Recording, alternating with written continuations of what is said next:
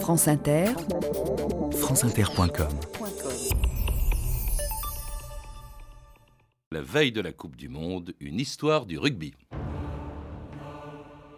L'équipe de rugby comprend 8 joueurs forts et actifs, 2 légers et rusés, 4 grands et rapides, et un dernier, modèle de flegme et de sang-froid. C'est la proportion idéale entre les hommes. Jean Giraudoux.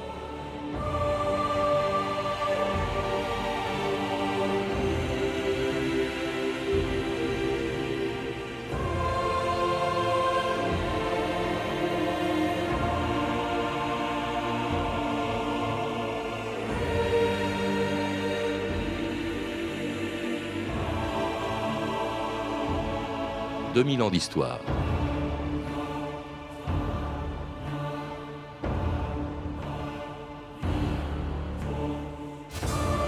Un jour de 1823, sur le terrain de jeu du très sérieux collège de rugby, un élève de 16 ans, William Webb Ellis, jouait au football, un jeu qui, comme son nom l'indique, ne se joue qu'avec les pieds. Mais ce jour-là, allez savoir pourquoi, Ellis décida de changer la règle. Devant ses camarades scandalisés, il s'empara du ballon avec les mains et se mit à courir en direction des buts adverses. Sans le savoir, William Webb Ellis venait d'inventer le rugby. Mais en cette année 1823, personne ne pouvait encore imaginer qu'en moins d'un siècle, ce nouveau jeu allait faire le tour du monde, traverser la Manche pour se répandre en France, en Italie ou en Allemagne, et passionner jusqu'aux antipodes tous les sujets de l'Empire britannique. Les Maoris de Nouvelle-Zélande, les éleveurs du Transvaal et les aborigènes d'Australie. Mais il faudra attendre encore longtemps avant de réunir dans une compétition internationale les plus grandes équipes de rugby du monde. France Inter, Jacques Morasso, le 22 mai 1987. Première Coupe du Monde de rugby aujourd'hui, le coup d'envoi à Auckland. En ce moment même, les All Blacks néo-zélandais rencontrent l'Italie. Là-bas, de l'autre côté du monde, il est environ 16 heures. Sur place, l'envoyé spécial de France Inter, Patrick Grivaz. Un match, Patrick, sans surprise. Ah, sans aucune surprise, ce qui est tout à fait normal, car on ne peut pas comparer l'équipe italienne et l'équipe néo-zélandaise qui fait partie euh, véritablement des grandes favorites de ce mondial. Une déception quand même en ce qui concerne ce match d'ouverture. Le public, pas très nombreux, pas plus de 35 000 personnes dans ce pays qui est considéré, comme vous le savez, euh, le pays du, du, rugby par définition. Donc 33 à 6 en faveur des All Blacks alors qu'il reste 20 minutes à jouer.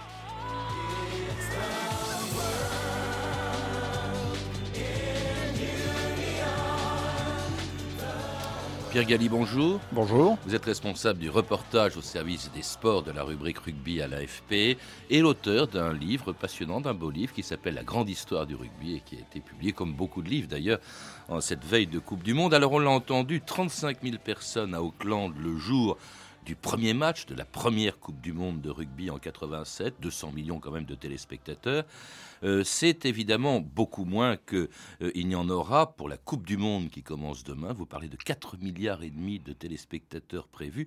C'est aujourd'hui un sport qui est presque aussi populaire que le football. C'est un sport qui est quasiment aussi populaire que le football. On attend 2 millions, il y a 2,1 millions de, de, billets qui ont été vendus pour cette Coupe du Monde en 2007. Euh, on a franchi la barre euh, du million de spectateurs en Coupe du Monde en 1991 et c'est un sport en fait qui est très rapidement devenu assez populaire puisque euh, on l'entendait dans votre archive, euh, la première Coupe du Monde était en fait assez confidentielle. Elle avait été jouée en Nouvelle-Zélande euh, dans des stades relativement petits. À la, et la Nouvelle-Zélande, c'est loin. Et la Nouvelle-Zélande, c'est loin. Il avait, on avait eu du mal à attirer les spectateurs. Et puis petit à petit, eh bien, la Coupe du Monde, elle a grossi. Et je pense qu'il y a deux chiffres qui, illustrent parfaitement la, l'importance qu'a pris la Coupe du Monde. D'abord, c'est le, le, budget euh, dont disposent les organisateurs qui sont passés en 20 ans de 5 millions à euh, 5 millions d'euros à 213 millions d'euros, c'est-à-dire qu'on a multiplié ce budget par 40. Et puis effectivement le nombre de spectateurs, puisque la première édition euh, de la Coupe du Monde, il y avait eu en gros 600 000 euh, spectateurs, et puis 20 ans plus tard, il y en aura un petit peu plus de 2 millions. Alors spectateurs plus que pratiquants, le nombre des pratiquants n'a pas dû augmenter dans les mêmes proportions que celui des, des spectateurs, et puis il y a relativement peu de pays présents, il y a 20 équipes qui seront là à partir de demain, enfin qui sont déjà là, mais qui joueront à partir de demain, dont l'Angleterre, donc, où le rugby est. Alors la date naissance du rugby est un peu mystérieuse, on parle beaucoup d'une légende, ça s'est produit en 1823, je l'ai dit en début d'émission. Pendant une partie de football, voilà que quelqu'un se met à prendre le ballon dans les mains. Effectivement, c'est ce qu'on appelle dans le rugby la légende de William Webb Ellis. Ce jour-là, un beau jour, un jour de l'automne 1823, sur le terrain Big Side de, la Public School de rugby, William Webb Ellis se serait, je parle au conditionnel, se serait emparé à la main du ballon pour aller le déposer derrière la ligne adverse, donnant ainsi euh, naissance au jeu, de, au jeu de rugby. Mais alors, est-ce que c'est lui qui est véritablement le géniteur de ce sport? C'est une des grandes questions que se posent les historiens du rugby. Il n'est pas forcément né donc à rugby en 1823 c'est un lieu et une date contestés par certains qui affirment que le rugby, eh bien, il vient d'un jeu beaucoup plus ancien qui se pratiquait depuis le XVIe siècle dans les campagnes françaises.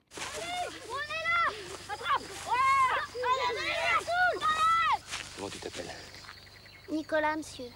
Vous jouez à quoi là? À la soule. es courageux, tu vas sûrement gagner. Empêchez-les de passer Dès l'engagement, faut sortir la soule et la passer à Vincent. Et retenir les autres, coûte que coûte. Écartez-vous! Va vous rappeler les règles! Il a pas de règles! Vous ne devez vous servir que de vos jambes et de vos mains! La limite, c'est la rivière! Au-delà, celui qui a la soule aura gagné! La grâce de Dieu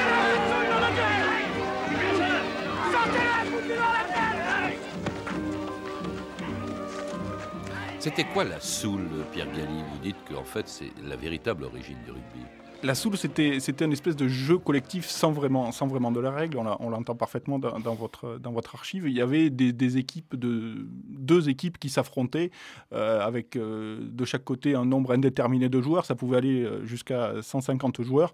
Et le but du jeu, c'était d'amener un ballon de forme indéfinitable qu'on appelait en fait un éteuf, de, de l'apporter dans un, dans un endroit symbolique qui pouvait être par exemple le porche d'une église. Et cette soule, elle était jouée effectivement sans règle, ce qui fait que par exemple, on pouvait, il était on pouvait aller jusqu'à peut-être oxyre euh, un rival sans renoncer à ses packs, c'est ce qu'on disait, c'est-à-dire sans, euh, sans, sans, encourir la, moindre, la moindre sanction. En tout cas, ça ressemblait effectivement pas mal au rugby, sauf qu'il n'y avait pas de règles. Alors les règles, il y en aura euh, dans le rugby. Cela dit, elles vont mettre énormément de temps à se fixer. Quand William Webb Ellis s'empare du ballon avec les mains, d'abord à l'époque, ce ballon-là, il devait être rond, mais surtout, il n'a pas fixé les règles du rugby. Elles ont mis des années au XIXe siècle avant d'être, de correspondre à celles que l'on connaît à peu près maintenant. Effectivement, c'est la première, euh, la première réglementation euh, du rugby. Elle est arrivée en 1846. Ce sont, euh, c'est l'école de rugby qui a effectivement réglementé le premier le rugby, et puis petit à petit de la ville de rugby, de la qui ville se trouve au nord. Il faut le rappeler pour ceux qui l'ignorent, de Londres. C'est quand même pas voilà, c'est une école célèbre. Voilà, dans la région des Midlands. Et puis petit à petit, ce sport s'est institutionnalisé puisque en 1871, il y a eu la création de la de la fédération anglaise, la Rugby Football Union qui. On l'appelait encore football. Hein. On l'appelle toujours football. C'est rugby football. Le, le, rugby et le rugby football. Et puis euh, donc ce sont des anciens élèves de l'école de, de, rugby qui ont été à l'origine de la fondation de la Rugby Football Union en 1871. Et puis eux aussi ont légiféré euh, petit à petit pour en arriver à ce que sont les, les règles euh, du rugby actuelles. Alors on ne va pas toutes les, les définir ces règles, hein, d'autant plus qu'elles ont évolué. Par exemple, je lis dans un règlement ancien euh, de la justement de la euh, Football euh, Rugby League Union, un article 32, le match est déclaré nul. Si après 5 jours le score reste égal ou après 3 jours si aucun but n'a été marqué, ça veut dire qu'une partie pouvait durer 3 jours. Voilà, ça c'était au tout début parce que les, premières parties de rugby en fait ça, c'était quoi? C'était des amas de joueurs qui étaient agglutinés les uns aux autres, on avait du mal, du mal à sortir le, ballon de, ces regroupements informes. Et puis petit à petit on a détaché des, des joueurs de cet amas informe. Et puis, on a, euh, on a euh, mis en place des attaquants, on les a détachés et on s'est, on, s'est rendu compte qu'on pouvait leur passer le ballon et qu'éventuellement, ces gens que l'on détachait des regroupements, ils pouvaient aller porter le ballon derrière la, ligne adverse. Et puis aussi, euh, il y a eu, à la fin des années 1870, sous l'impulsion des universités, notamment de Cambridge, on a, on a réduit le nombre de joueurs dans chaque équipe. Au départ, on jouait à 20 joueurs. Le premier match international qui a été disputé, qui opposait l'Angleterre à l'Écosse, il y avait 20 joueurs dans chaque équipe. Et à partir de la fin des années 1870, on a joué avec 15 joueurs dans chaque équipe. C'est le nombre de joueurs que l'on connaît actuellement. De toutes les règles, la plus surprenante, c'est quand même la forme du ballon. C'est vrai que c'est la forme du ballon, c'est un, c'est un ballon ovale. C'est dû peut-être à, l'origine au fait qu'au départ, on jouait avec une vessie de porc, donc elle n'était pas ronde et petit à petit, elle s'est aplatie. On a pris l'habitude de jouer avec un ballon de forme ovale. C'est ce qui fait le charme du rugby, parce qu'on ne sait jamais où il retombera. Quand on, quand on lance le ballon, euh, on ne sait jamais de quel côté il retombera. C'est la partie du hasard qui, qui n'existe pas dans, euh, dans le football avec son, son ballon rond. Alors, c'est un sport aussi, autre règle, c'est un sport amateur. Hein. et ça, ça a posé d'ailleurs un problème assez longtemps parce qu'il y a des gens qui le contestaient. Euh, les, premiers joueurs euh, anglais étaient très attachés à l'amateurisme. Le rugby est né à la public school de rugby, qui était fréquentée essentiellement par des gens des classes favorisées en Angleterre. Euh, ce rugby a très vite prospéré ensuite dans les universités que fréquentaient ces anciens élèves des public schools, notamment Oxford, Cambridge, et puis il s'est développé également dans d'autres public schools. Un sport de voyous pratiqué par des gentlemen. C'était exactement ça. Et puis, petit à petit, ce sport euh, qui privilégie une certaine forme de combat, bien, petit à petit, euh, il y a des gens qui s'en sont emparés, qui se sont dit, ben, tiens, pourquoi est-ce que moi, je ne pourrais pas jouer à ce sport?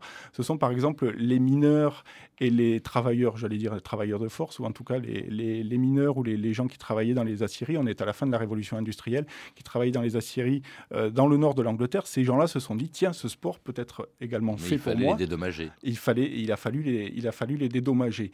Donc, critique forcément euh, des, tenants de l'amateurisme pur et dur et conflit. Et ce conflit entre les deux parties, entre les tenants de l'amateurisme pur et dur d'un côté et les gens qui voulaient pratiquer le rugby mais qui ont dédommagé parce que de temps en temps il fallait qu'ils s'absentent de leur travail pour aller s'adonner à leur nouvelle passion.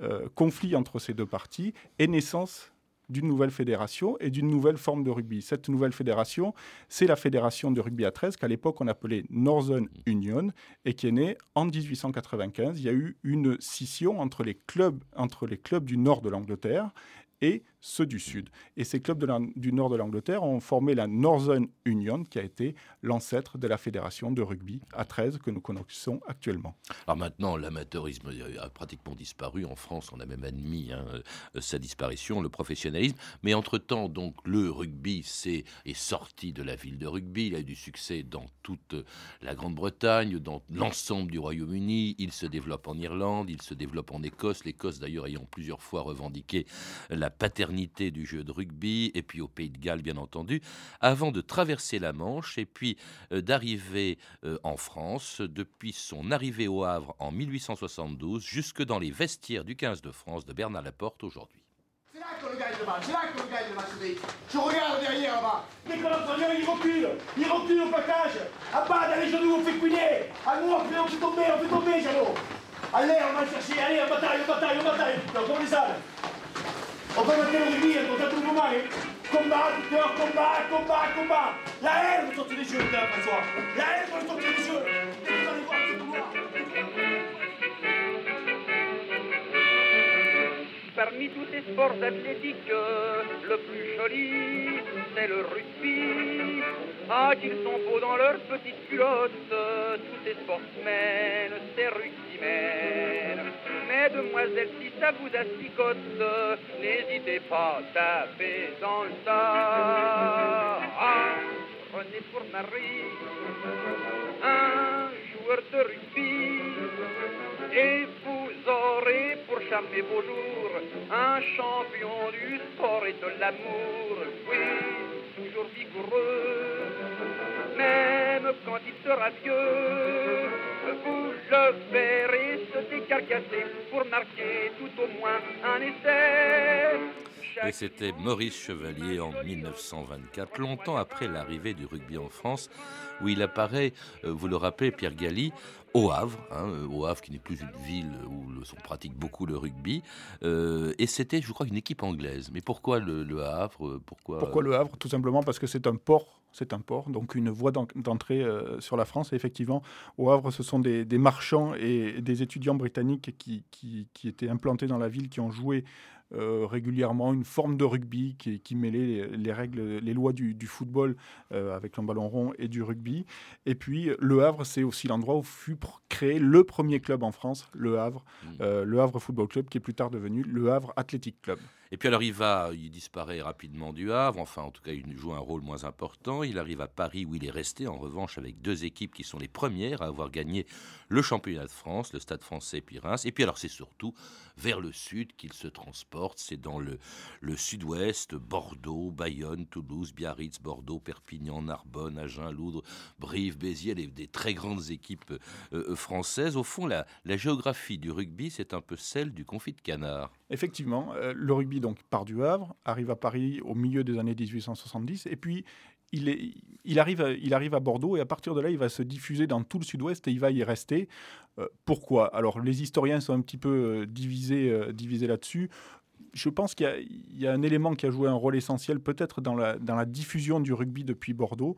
C'était les, landis qui étaient organisés euh, dans les établissements scolaires. Euh, par ils avaient été créés par le, un docteur, le docteur Tissier, euh, qui organisait des landis, c'est-à-dire des regroupements de tous les lycéens à Bordeaux ou dans d'autres grandes villes de la région, que ce soit Mont-de-Marsan, Agen, Bergerac, Pau. Tous les lycéens se retrouvaient pour des espèces de, de Jeux olympiques. Il y avait diverses épreuves et entre autres, au milieu de ces épreuves, il y avait le jeu de la barrette, qui est une forme édulcorée de rugby, sans, pratiquement sans contact, sans plaquage.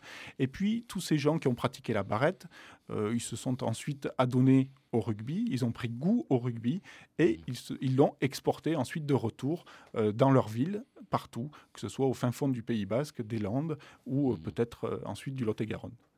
Et puis alors, c'est évidemment pour essentiel pour beaucoup les gens du Sud-Ouest, les rugbymen du Sud-Ouest qui vont former l'équipe de France, pour beaucoup d'entre eux, une équipe de France qui va très vite briller par rapport à ses homologues euh, anglaises, galloises, écossaises ou irlandaises, gagner le tournoi tardivement dans les années 50 des cinq nations, le premier grand chelem en, 1968, une équipe de France donc euh, qui euh, n'est pas la seule à briller dans le monde, pas plus d'ailleurs que les Anglais, que les Irlandais ou les Écossais, puisque c'est aujourd'hui aux antipodes que l'on trouve les plus grandes équipes, les équipes les plus redoutables, y compris pour cette Coupe du Monde qui commence demain. Et c'est là que se trouve justement la plus redoutable d'entre elles. À moins d'un an de la Coupe du Monde de rugby, voilà un test qui va permettre aux Bleus de savoir ce qu'ils valent vraiment, car ce soir à Lyon, au Stade Gerland, ils vont se retrouver face à l'épouvantail du rugby mondial, les All Blacks néo-zélandais. Ce qui va être surtout difficile à gérer, c'est l'avant-match entre hymnes nationaux et Aka, Aka le célèbre, la célèbre démonstration de force des Blacks.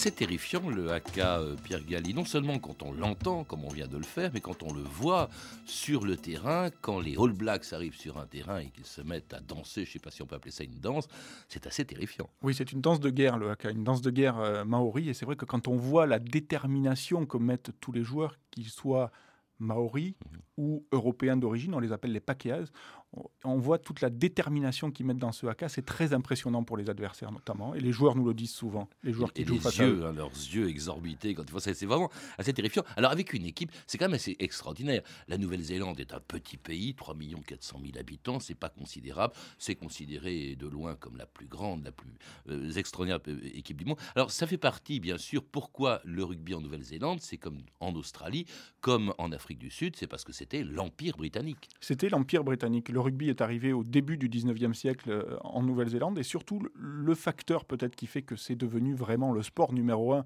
en Nouvelle-Zélande, qui est un pays à l'échelle du monde qui est assez microscopique. Vous le disiez, 3,4 millions d'habitants, 40 millions de moutons, à titre de comparaison.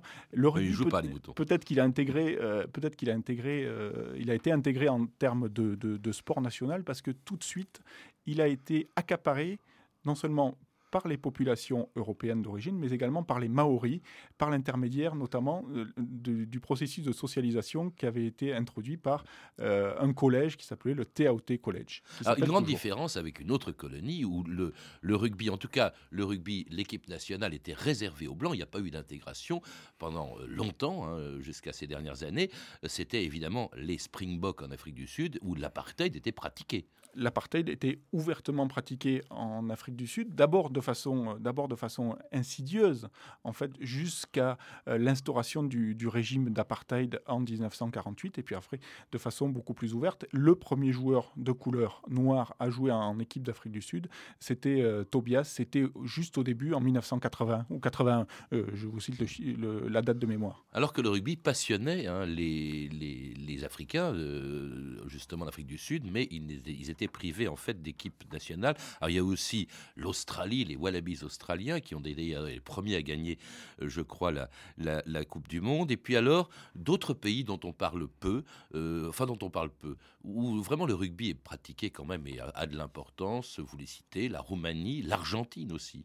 Oui, la Roumanie, euh, la Roumanie avait participé au seul tournoi officiellement olympique en 1924. Ils avaient fait, ils avaient fait un petit peu de la figuration, euh, mais le rugby est arrivé euh, juste avant la Première Guerre mondiale euh, en Roumanie. Et puis le rugby a également s'est beaucoup développé en Argentine par l'intermédiaire également des Britanniques à la fin du, du 19e siècle. Et puis ensuite, il s'est développé vraiment en Argentine. C'est une des disciplines majeures en Argentine, loin bien sûr derrière le football. Il y a des pays, on se demande pourquoi, où il n'a jamais eu de réussite. D'abord, même d'anciennes colonies britanniques, je pense au Canada, même si le Canada, je crois, est présent dans cette Coupe du Monde. Ça n'a jamais été une grande équipe. En Europe, l'Allemagne, par exemple, a joué aussi. Elle a même eu de l'importance dans les années 30, mais il n'est pas très important. Le rugby. le rugby a été pratiqué en Allemagne, notamment à la fin des années 30, à l'époque où la France, pour des, pour des raisons particulières de violence et d'argent euh, dans le rugby, a été exclue euh, du tournoi des cinq nations par les Britanniques. Et bien à ce moment-là, la France s'est tournée vers de nouveaux adversaires, et en l'occurrence l'Allemagne. Entre 1931 et euh, le début, le déclenchement de la, de la Deuxième Guerre mondiale, la France a joué à dix reprises contre l'Allemagne, mais ce sport ensuite a été quasiment interdit euh, par, euh, par, Adolf, euh, par Adolf Hitler, par le, par le régime nazi. Et il est aujourd'hui très confidentiel. Il est joué essentiellement dans la, dans la région de Heidelberg. En revanche, Mussolini aimait bien le rugby. Je crois qu'il a essayé de le développer, d'où sa mauvaise réputation en Italie après la guerre et le fait que l'Italie, même si elle est demain dans la Coupe du Monde de rugby, l'Italie a eu moins de succès en matière de rugby. L'Italie qui sera donc demain, enfin demain, toute la semaine ou des deux semaines qui viennent, dans la Coupe du Monde, devant des millions de téléspectateurs, dont les moins se souviennent sûrement de celui qui leur a fait découvrir et aimer le rugby dans les années 60. Ici, Twickenham. Roger Couder au micro de l'Eurovision.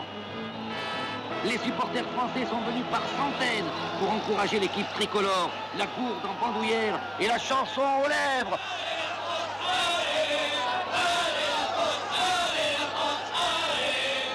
De la deuxième mi-temps, donné par André Boniface. Les Anglais, à droite de votre écran, maillot blanc, frappé de la rose, mènent par 5 à 3. Et ils n'attendent pas l'invitation des Français pour tirer les premiers. Profit donné à suivre. Les colonnes du temple de Twickenham tremblent. Mais les Français ne se laissent pas impressionner. Oh non Oh, Sanguero a été magnifique, là Allez, petit, soigne-le.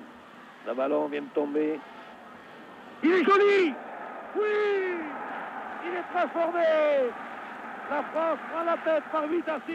Allez, Sanguero Allez, les petits Allez les petits à Roger Couder, qui était aussi avec Pierre Albaladejo. Ça, c'était vraiment des grands commentateurs. Ils ont fait beaucoup pour populariser le, rugby en France. Roger Couder, c'est la voix du rugby euh, en France. Il a fait énormément, effectivement, pour populariser le rugby, grâce euh, également au feuilleton du tournoi des, des, cinq nations à l'époque. Roger Couder, ça a d'abord été une voix à la radio. Euh, quand il a été exclu de, de l'ORTF, il s'est retrouvé euh, derrière le, le micro d'une radio et il commentait les matchs. Et les gens avaient pris l'habitude de tourner euh, le bouton de leur, de leur téléviseur et de mettre les commentaires de Roger Couder Ouais. à la télévision. Et puis ensuite, quand il, quand il revient à la télévision en 1975, eh bien, c'est là qu'il donne véritablement euh, l'essor et, et et qu'il favorise la popularisation du rugby par la télévision.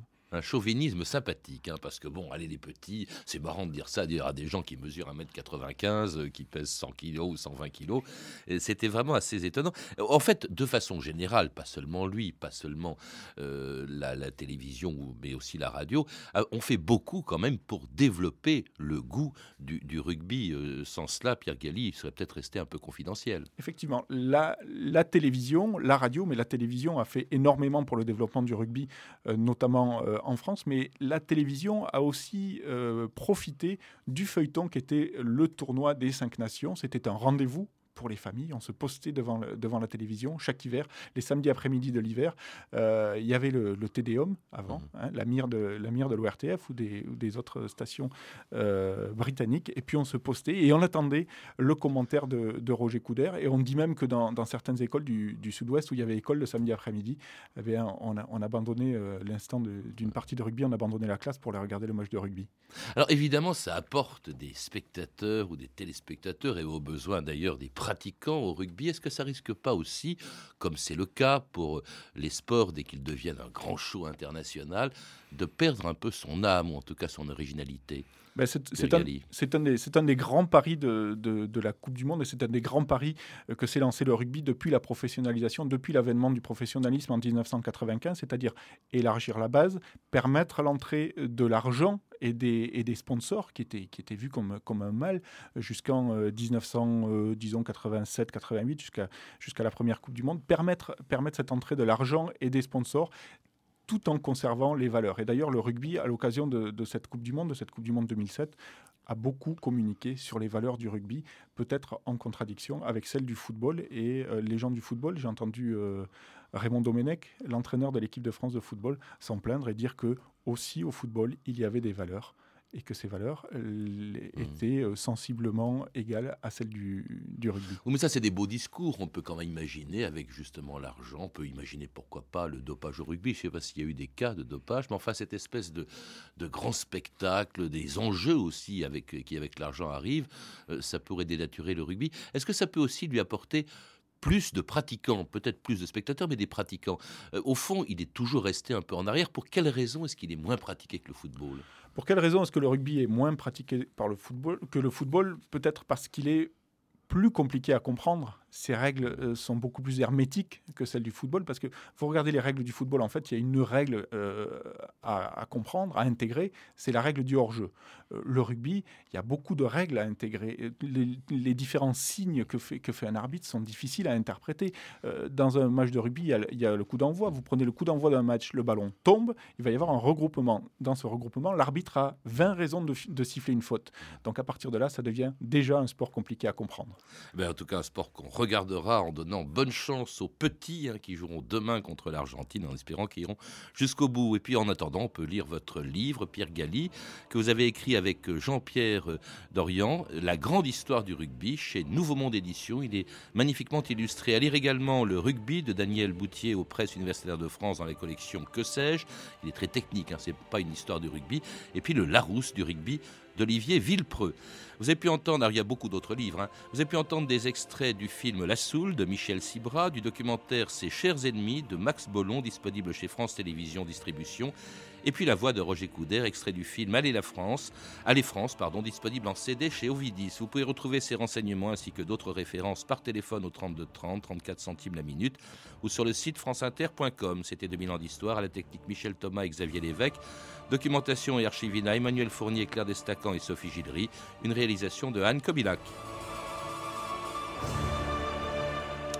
Demain, dans 2000 ans d'histoire, à l'occasion du 250e anniversaire de sa naissance, Lafayette.